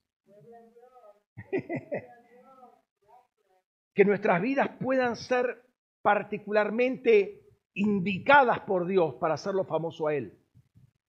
¿No? Ahora, ustedes saben eh, que hay una parte de la cristiandad que es altamente determinista, es decir, que está todo digitado por Dios. O sea que nosotros, y literalmente esto lo, lo, que voy a decir, lo digo con mis palabras, pero lo leí de eh, conocidos eh, cristianos, teólogos cristianos, que la vida cristiana es como una obra de teatro, que nosotros actuamos como si fuera una vida real, pero en realidad estamos cumpliendo un libreto y es todo un show, una, una puesta en escena pero no es la realidad. La realidad es que estamos todos digitados y eso que se cumpla todo lo que Dios digitó, eso es lo que le, lo engrandece a Dios o lo que, le da gloria a Dios. Bueno, no creo de esa opinión y a partir de esta visión que el Señor me da, menos todavía.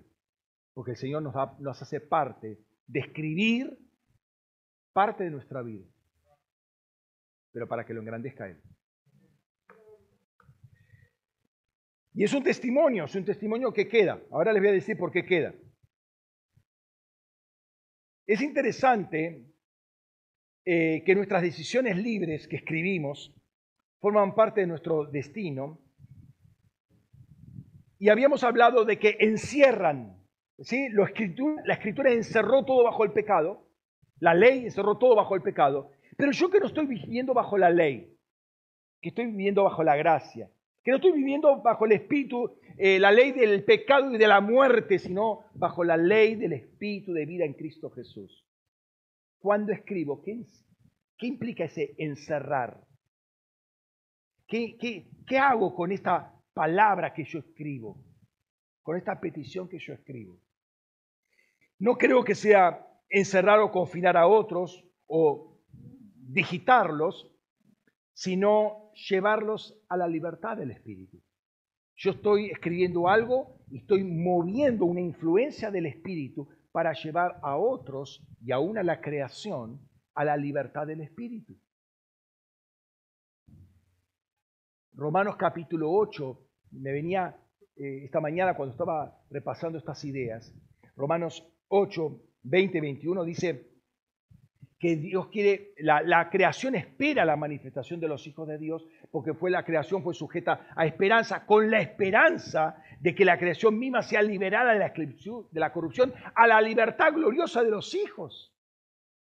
¿Y cómo vamos a hacer que esa libertad gloriosa que tenemos nosotros, dada por, por la obra de Cristo, ¿sí? manifestada por el Espíritu Santo, o realizada por el Espíritu Santo, llegue a otros? Bueno, cuando yo escribo algo, estoy encerrando, en, encerrando en libertad a otras personas, o sea, llevándolos a la libertad, siendo una voz de libertad hacia otras personas y aún a la creación misma. Por eso es importante escribirlo, porque es un documento escrito. Y lo último que vi, esto no quiere decir que termina acá la predicación, ¿no? Lo último que vi fue que esos rollos fueron puestos en una mesita blanca me quedé viendo esa mesita blanca con todos los rollos ahí apilados y empezó a salir un humo, incienso. No, no, sé, a ver, yo no vi hasta dónde llegaba, pero cuando sube el incienso sube a la presencia de Dios, ¿no? Era como si se estuvieran quemando, pero no se quemaban. El documento permanecía. Había testimonio. Es un testimonio en la tierra y en el cielo. Si delante de Dios era aroma fragante. El, el incienso es las, son las oraciones de los santos. Pero el testimonio quedaba. Era un documento que quedaba porque es parte del rollo de mi vida. Entonces, esas oraciones, peticiones, eh, quedan como parte de nuestro testimonio aquí en la tierra, pero también en los cielos. ¿no? Es un compromiso, es un compromiso que yo hago con Dios, pero también un compromiso que estoy haciendo con las generaciones, con las ciudades, con las naciones. Yo estoy soltando una palabra, estoy poniendo una palabra que va a afectar generaciones, que va a afectar ciudades o naciones o continentes. ¿Para qué? Para que Dios sea manifestado, sea conocido, sea glorificado, sea famoso. Yo, yo me estoy comprometiendo con esa palabra.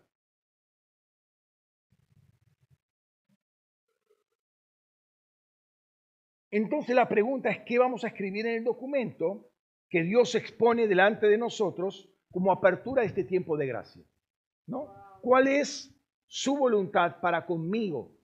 Es, muy importante conocer nuestro rollo, entendamos también eso, ¿no? Por eso hemos insistido por años, literalmente, por años, conocer el rollo de nuestra vida. ¿Por qué? Porque tiene que ser algo afín a nuestro rollo, no totalmente contrario.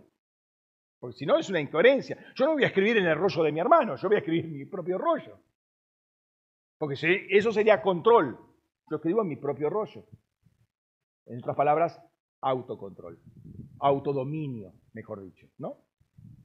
¿Cuál es la voluntad de Dios para conmigo, para que pueda articular esa voluntad divina con una petición que lo exalte a Él y lo haga famoso ante las naciones?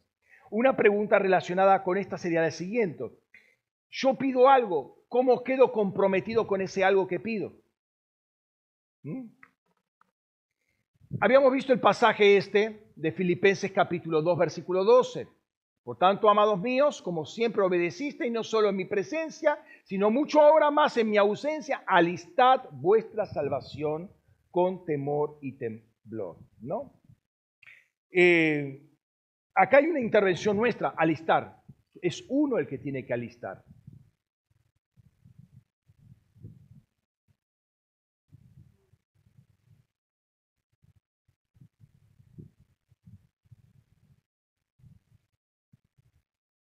Pablo le dice a Timoteo una cosa interesante. Tú pues, hijo mío, 2 Timoteo 2.1, tú pues, hijo mío, sé fortalecido con la gracia que hay en Cristo Jesús, o sé fortalecido en la gracia que hay en Cristo Jesús, ¿no? Ese eh, sé fortalecido es un imperativo presente pero es medio pasivo. ¿Qué quiere decir? Que puede ser voz media en griego o voz pasiva. ¿sí? La Biblia textual lo pone en voz pasiva, sé fortalecido con la gracia. La Biblia de las Américas, fortalécete en la gracia, voz media. ¿Se dan cuenta? Sé fortalecido es algo que viene de arriba y bueno, Pablo pide una petición y que Dios te la conceda. Punto. Pero fortalécete, ahí me involucra a mí. Es voz media, o sea, hay un fortalecimiento de Dios, pero yo también tengo que buscar fortalecerme en la gracia de Dios. Hay una cooperación humano-divino. Ese es el funciones de la voz media en, en griego, ¿no? Obviamente la Biblia textual no demanda nada sobre la persona, eh, la obra es absolutamente de Dios, Pablo expresa su, su deseo que así ocurra. En el caso de la Biblia de las Américas, uno trabaja junto con y en la gracia de Dios. O sea, lo hace responsable. Me gusta más la traducción de la Biblia de las Américas, porque uno se hace responsable de lo que recibe de gracia, ¿no? y habla del hambre que uno tiene por recibir cosas de Dios. Pero si hay que fortalecerse en la gracia de Dios, quiere decir que eventualmente uno podría buscar otros recursos de donde fortalecerse, ¿no? Pablo le está diciendo, no, no, no, vos dedicate a fortalecerte en la gracia eh, que es en Cristo Jesús, ¿no?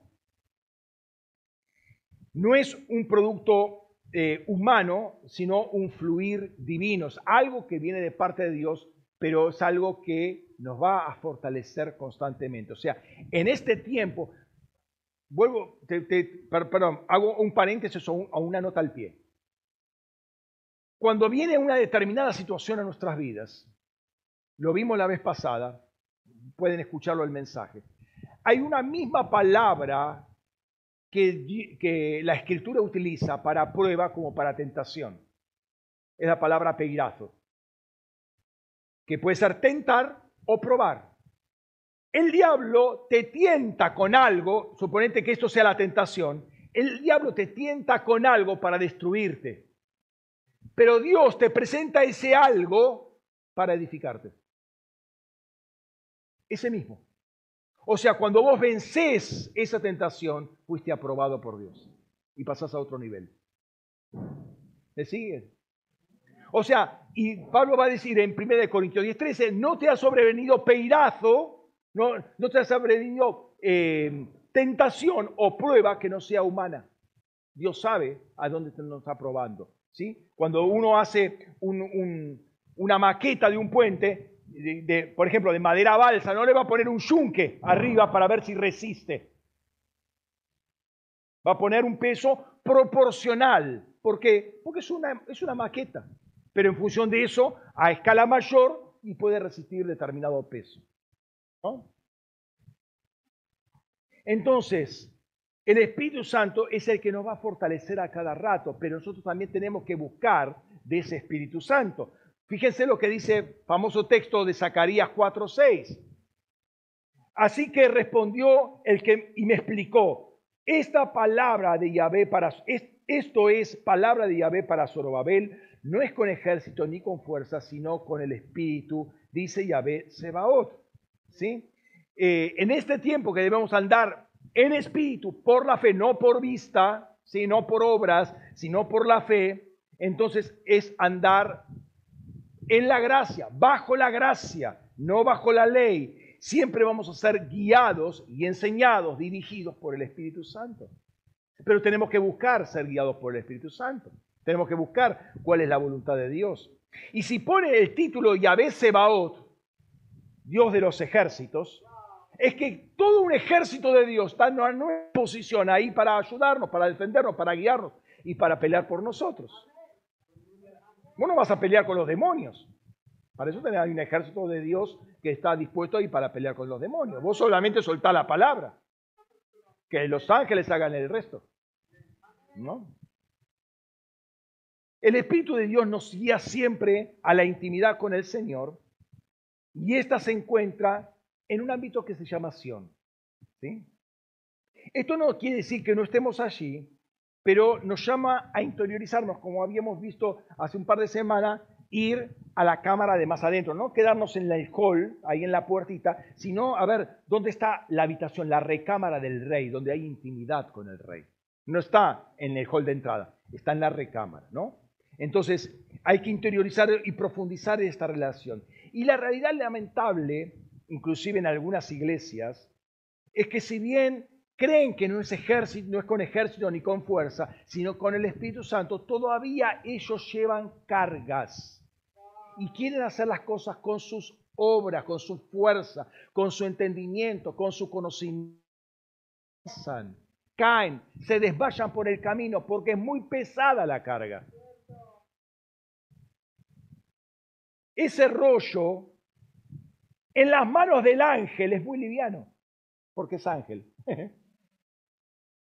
Pero si ese rollo lo pone sobre mis hombros y no vivo en el espíritu, no quiero llevar mi vida en, eh, el espíritu, llevarla en el espíritu, ese rollo me va a aplastar.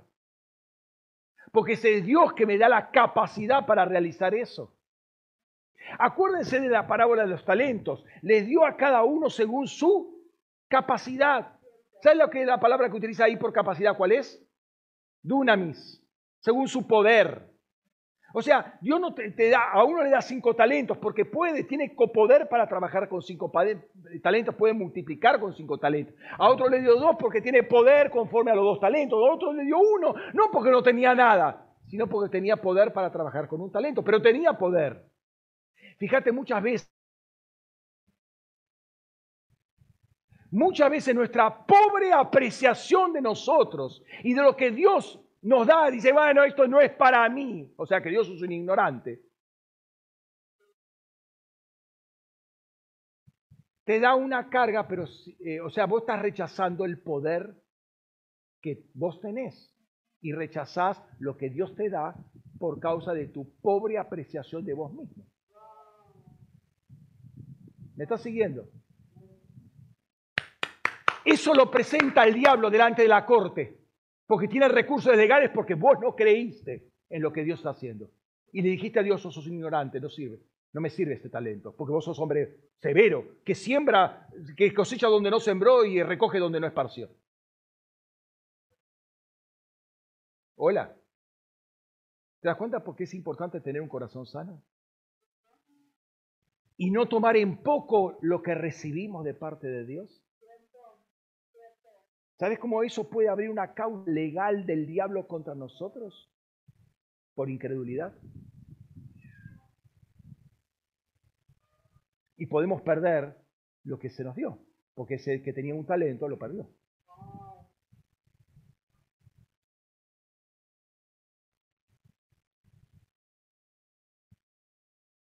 El rollo para mi vida era muy liviano para el ángel, lo manejaba con soltura. ¿sí? Y en más, nosotros no tenemos que cargarlo, Cristo lo carga por nosotros. ¿Sí? Dios nos mostró en visión que muchos llevaban ese rollo a cuestas y querían subir al monte Sión, querían entrar en intimidad con ese rollo a cuestas y no podían, no llegaban, cansados, agobiados y directamente desmayados. Les pesaba mucho. Y la palabra que salía, e irán muchos pueblos y dirán, venid, subamos al monte de Yahvé, a la casa del Dios de Jacob. Él nos enseñará sus caminos y nosotros marcharemos por sus sendas, porque de Sión saldrá la ley y de Jerusalén la palabra de Yahvé. Pero no podían subir o les costaba mucho subir porque llevaban ese rollo sobre los hombros, ¿no? Muy pesado. Son los que quieren hacer la voluntad de Dios, pero con sus propias fuerzas, que no dependen del Espíritu Santo, que no viven enjugados con Cristo. escúchenme allá, por favor. Presten atención. Hay asientos acá para, si se quieren sentar, para estar ahí parados. Porque se distraen ahí parados, se distraen. Y es tomar en poco la gracia de Dios.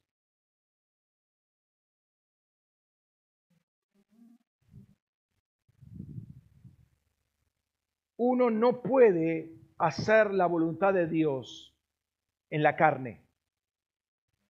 Tenés que depender del Espíritu.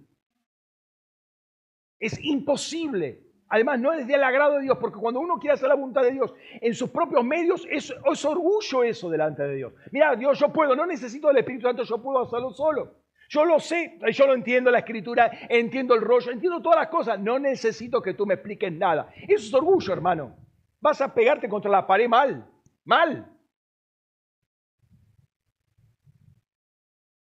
Entonces uno necesita depender de Dios. Vivir, a la, vivir en la carne es querer agradar a la carne. Finalmente eso de transportar tu propio rollo era como, como una, una cortina de, de, las, las persianas. Llevarla del rollo era imposible llevarlo. Eso es querer agradar a la carne, no agradar a Dios o engrandecer a Dios.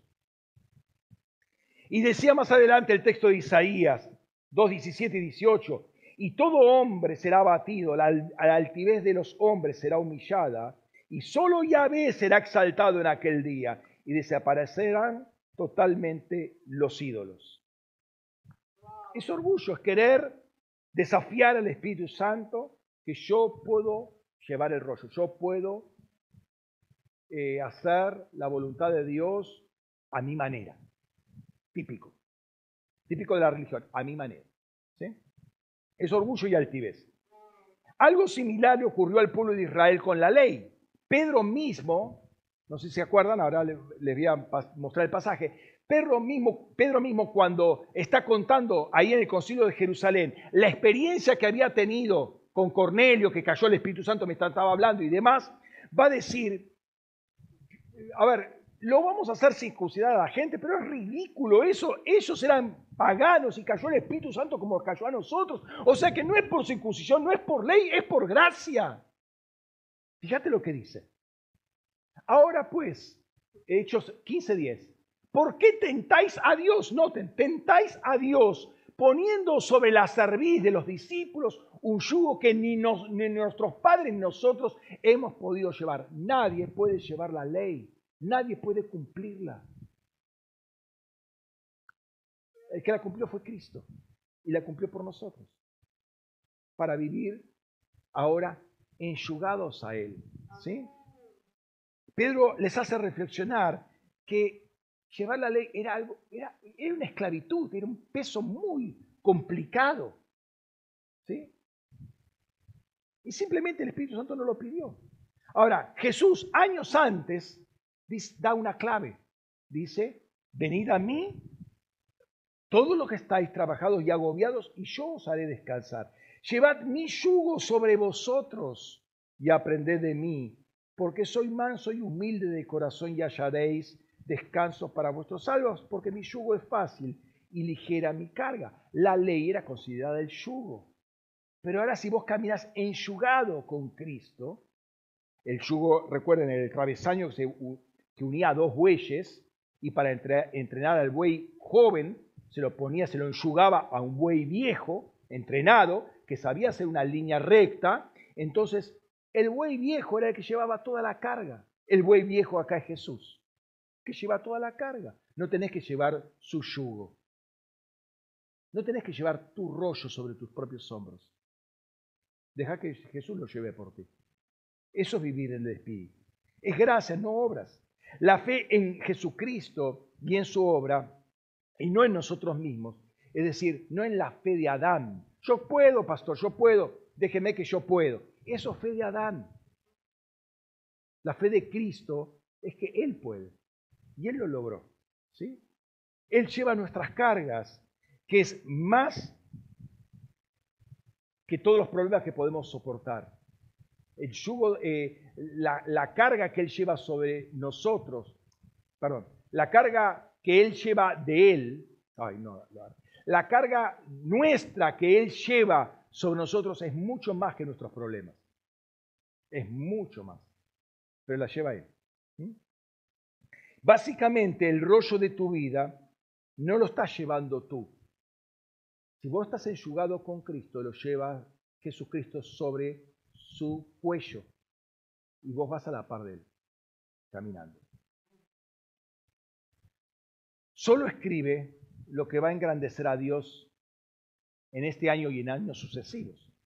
Ahora, con esta palabra quiero invitarte en esta, en esta tarde a que te presentes delante del, Señor para escribir lo que tú quieres escribirle al Señor, para que eso sea esa petición que va a engrandecer a Dios. Eh, no, sabes qué pedir, no te preocupes, el Espíritu Santo te va a guiar. Acá hubo una orientación simplemente para entender de qué se trata y cuál es el objetivo de este desenvolvimiento de rollos que hubo. ¿eh? Pero como cristianos no sabemos qué pedir, pero como cristianos también tenemos la asistencia del Espíritu Santo. No utilices tu propio conocimiento, pregúntale al Señor. Y acá está la responsabilidad de cada uno. Ojo, es un tiempo de gracia. No tomes en poco el tipo de, ah, bueno, yo no sé qué escribirle, no escribo nada. Eso es tomar en poco. Te está abriendo una puerta tremenda el Señor para escribir algo ahí y que vos seas copartícipe de escribir el rollo de tu propia vida. Hola, ¿están ahí? No tomes en poco esto, porque esto no solamente va a engrandecer a Dios, también te va a levantar a vos delante del trono de Dios. Te va a poner en una posición, porque conoces el corazón de Dios. ¿Qué es lo que vas a pedirle? ¿Qué va a ser famoso a Dios ante las naciones? ¿Qué es eso que vas a escribir por medio de esa que por medio de esa escritura condiciona tu vida, pero va a influir a generaciones, a ciudades, a naciones? ¿Qué es lo que vas a escribirle ahí? ¿No? Con esta perspectiva es, es entendible que no sepamos y que cuando agarremos la lapicera y empezamos, empecemos a escribir, estemos con temor y temblor. ¿Por qué? Porque estamos escribiendo a continuación de lo que Dios escribió para nosotros, ¿no? Entonces, yo quiero que cierres tus ojos en este momento. Y por favor no te distraigas y que no haya personas moviéndose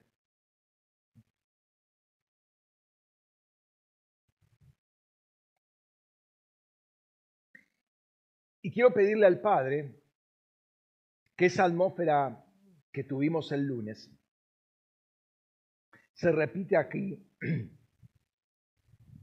con todos nosotros y aún se extienda para aquellos que nos ven por internet. Porque como les, dice, les dije, había arroyos en la mesa esperando ser abiertos. Y al principio convocamos a los ángeles.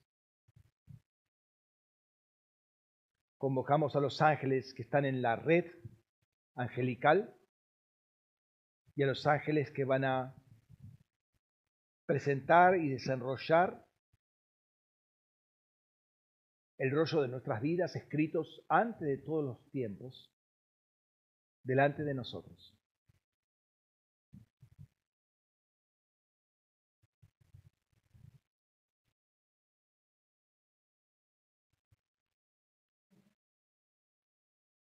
Ese rollo se desenvuelve delante de ti.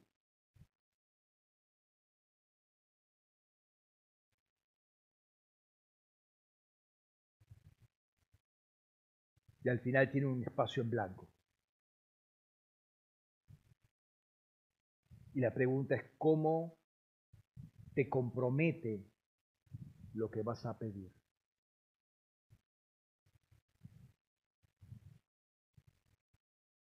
¿Cómo te compromete lo que vas a pedir? ¿Cómo tu deseo es parte de la voluntad de Dios para tu vida? Pero que va más allá de tu propia vida.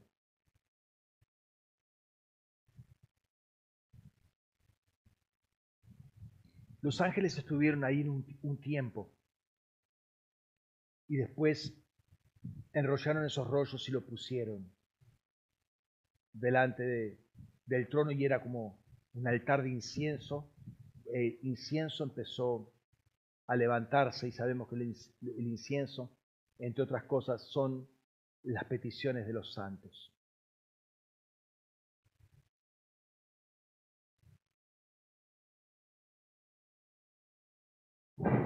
Dios quiere sentir ese aroma fragante,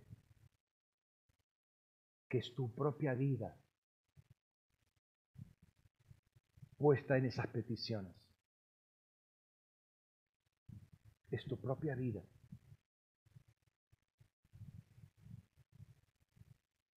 Son peticiones que van a ser famoso a Dios va a ser conocido Dios por esas peticiones a todas las naciones. ¿Qué es lo que le agrada a Dios?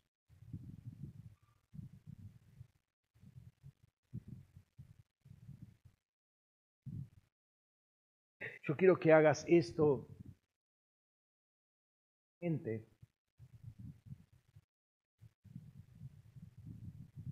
Si es que no tenés con quién hacerlo, pero también hay peticiones que pueden ser a nivel familiar,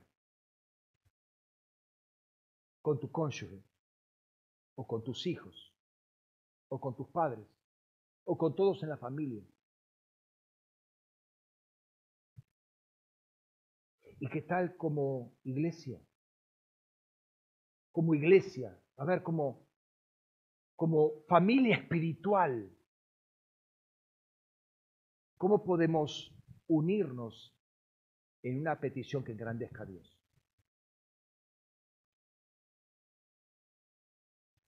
Para Dios no es complicado unir voluntades. En Pentecostés estaban todos en un mismo lugar y unánimes. Y ahí vino el Espíritu Santo. No es complicado para Él. Pero muchas veces tenemos que romper nuestro, nuestro cascarón y expandirnos para hacer su voluntad y entender que somos un cuerpo en las células, en los grupos pequeños, como célula, como grupo pequeño, como eh, célula de hogar, o como quieras llamarlo, que va a ser más allá de, de tu núcleo familiar. ¿Qué petición le hacemos como equipo? ¿Qué petición le hacemos?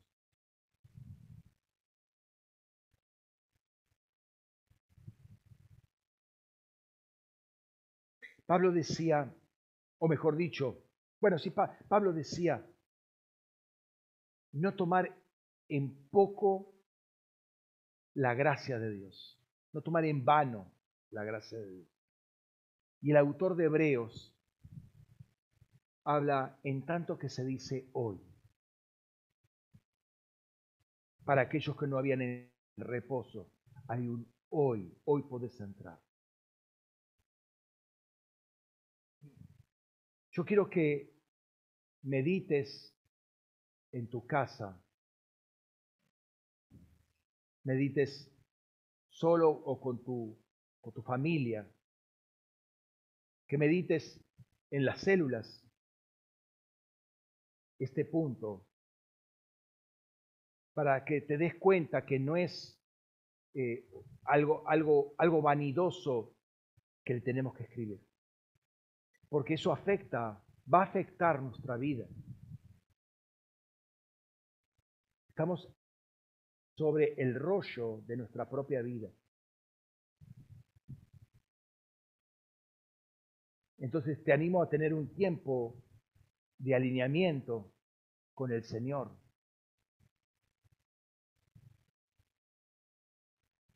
Como quien dice, poner los soldaditos en orden.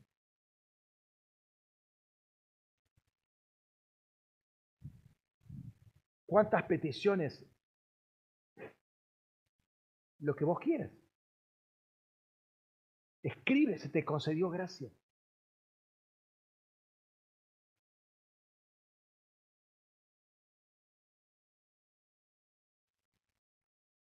Pero ciertamente cuando uno más escribe, más comprometido está.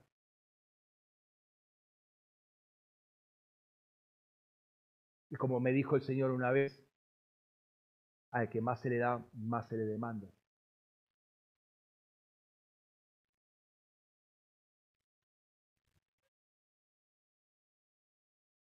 ¿Cuándo es el tiempo en que Él cierra el rollo? No sé. Cuando los ángeles recogen el rollo, no sé. Pero si la palabra es para el año entrante, creo que tendríamos que tomar estos días que vienen con mucha seriedad y prepararnos para el año que viene.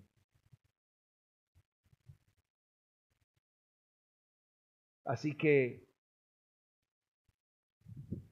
más allá de festejar, como decía, ¿no? Regocijados con temblor, ¿no?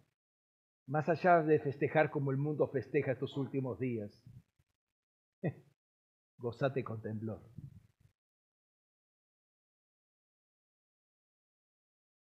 Porque es tremendo lo que va a hacer el Señor el año que viene contigo. Pero depende de estos días. Padre, gracias por lo que nos permitiste experimentar a unos pocos el lunes pasado. Pero también te doy gracias porque no lo limitaste a nosotros. Había otros rollos. Y esos rollos son los que se despliegan hoy, Señor, delante de cada uno. Sea los que están aquí presentes, sea los que están siguiéndonos por internet. Se despliega cada uno. Y hay un lugar en blanco al final. Ese lugar es para ti. Es para que escribes. Se te concede gracia para escribir.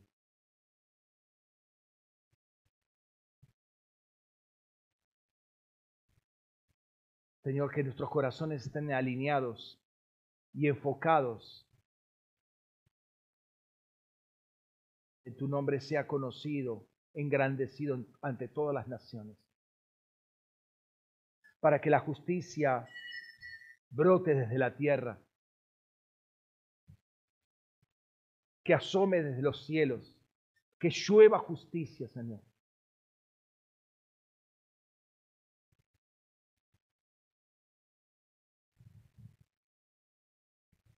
En el nombre de Jesús. Pero que comencemos a, a disfrutar de este tiempo de gracia, de alistar nuestra salvación, de completarla, de terminarla, de, de armarla y que todo llegue a algo pleno, a algo completo, con temor y temblor.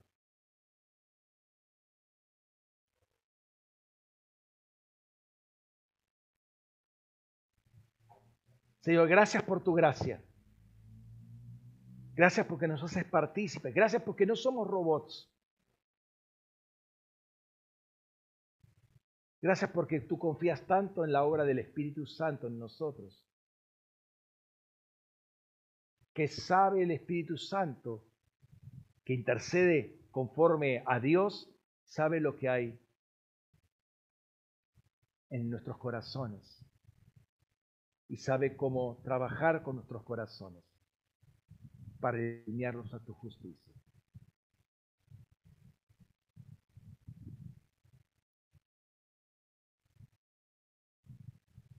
Señor, que esos ángeles que desplegaron el rollo sobre enfrente de cada uno de mis hermanos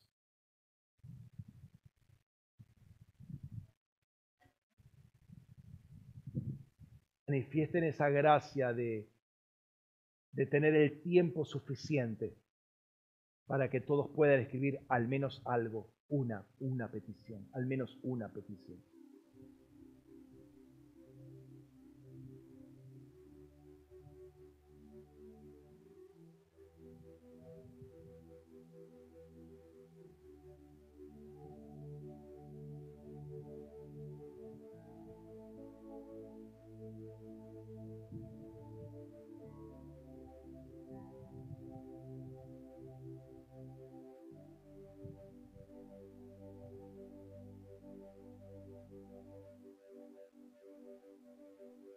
Señor, confiamos en que tú vas a alinear todos nuestros pensamientos, nuestro espíritu, alma y cuerpo según el diseño. Y alinearnos al rollo que tú escribiste sobre cada uno de nosotros.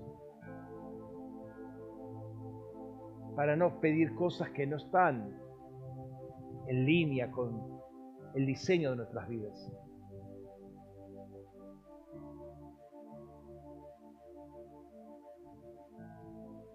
Señor, que no haya motivaciones egoístas en nuestros corazones para desviar la atención, desviar el centro, corromper el propósito, Señor. Y que no tomemos en poco este momento estos días que vienen, que no temamos, tomemos en poco. Pero que entendamos ciertamente que no es para dilatar este momento. No es para dilación.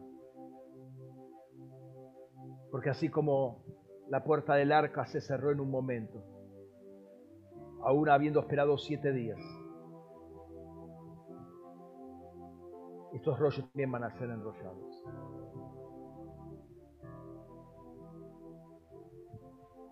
Por eso, Señor, tomo esas palabras de, de Oseas. Es tiempo de buscar al Señor.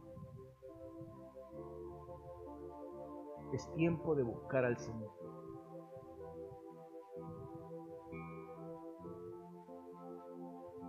Padre, gracias, gracias por este tiempo. Señor, que cada momento que podamos cerrar los ojos y pensar en este tema y presentarte todo este tema delante de ti, podamos ver ese rollo desplegado delante nuestro para ser escrito. En el nombre de Jesús.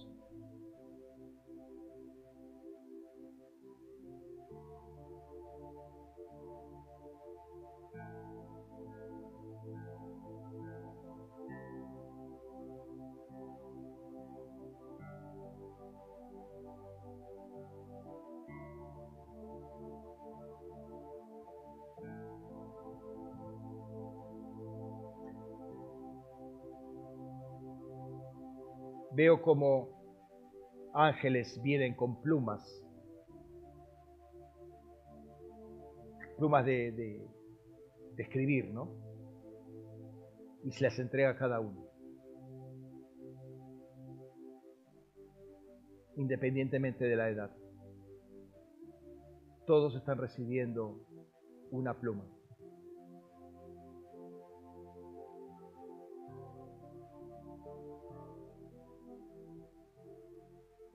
Eso en, la visión no lo había visto. Ahora lo estoy viendo.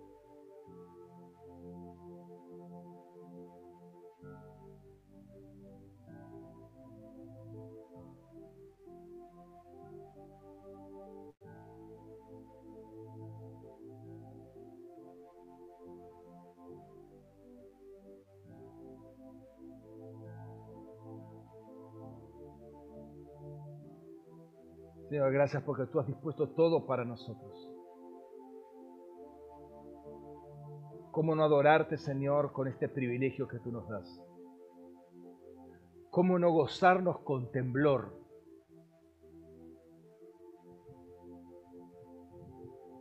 ante la manifestación de tu gracia, Señor.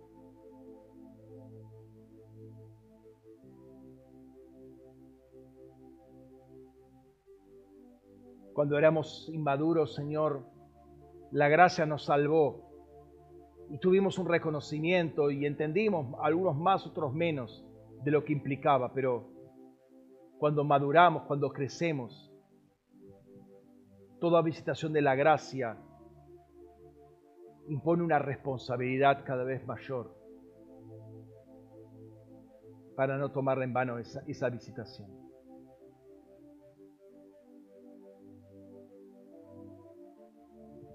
Te exaltamos, papá. Señor, con este entendimiento queremos participar de, este tiempo de comunión contigo. Comiendo de, masticando tu carne y bebiendo tu sangre. Porque eso es lo que nos alinea con tu voluntad. Más allá de la, de la obediencia al cumplimiento del hecho o de la actividad, la ingesta nos alinea en el Espíritu.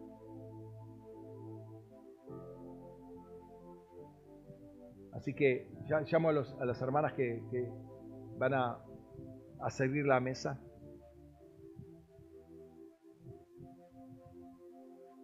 No te desconectes de la visión. Porque el Señor puede dar justamente en este momento ideas.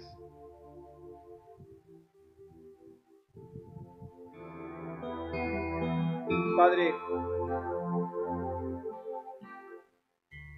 Señor, celebramos este momento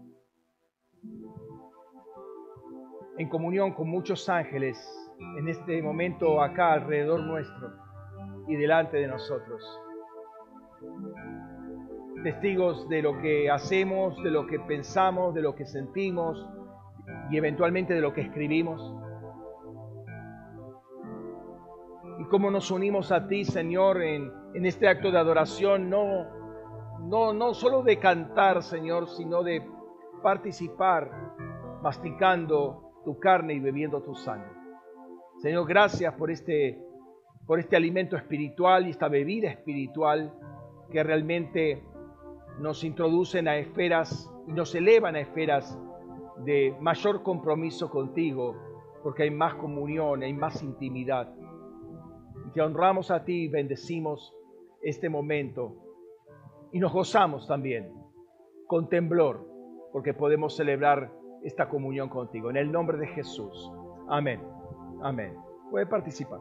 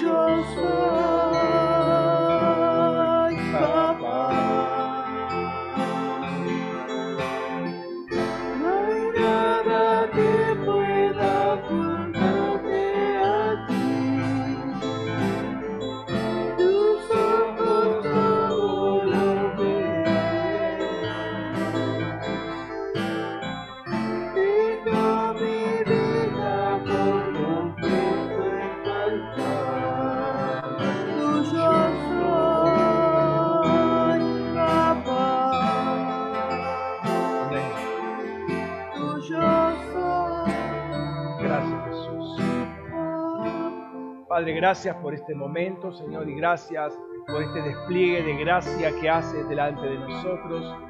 Queremos serte fiel, Señor, y como cantábamos recién, Señor, eh, eh, rendimos toda nuestra vida ante tu altar. Señor, en ese altar de incienso estaba el rollo, el rollo que despedía ese incienso delante de ti, Señor. Ese es el rollo de nuestras vidas. Y queremos que sea así, Señor. Que sea así, Padre. Que sea de tu agrado toda nuestra vida, Señor. Toda nuestra vida despidiendo ese aroma agradable, aceptable delante de ti. En el nombre de Cristo Jesús. Amén. Amén. Dios les bendiga, hermano. Gracias por compartir este momento. Los que están del otro lado de la cámara o de la pantalla, Dios el Señor los bendiga y tengan una excelente semana. Nos estamos viendo la próxima. Amén. Amén. Amen.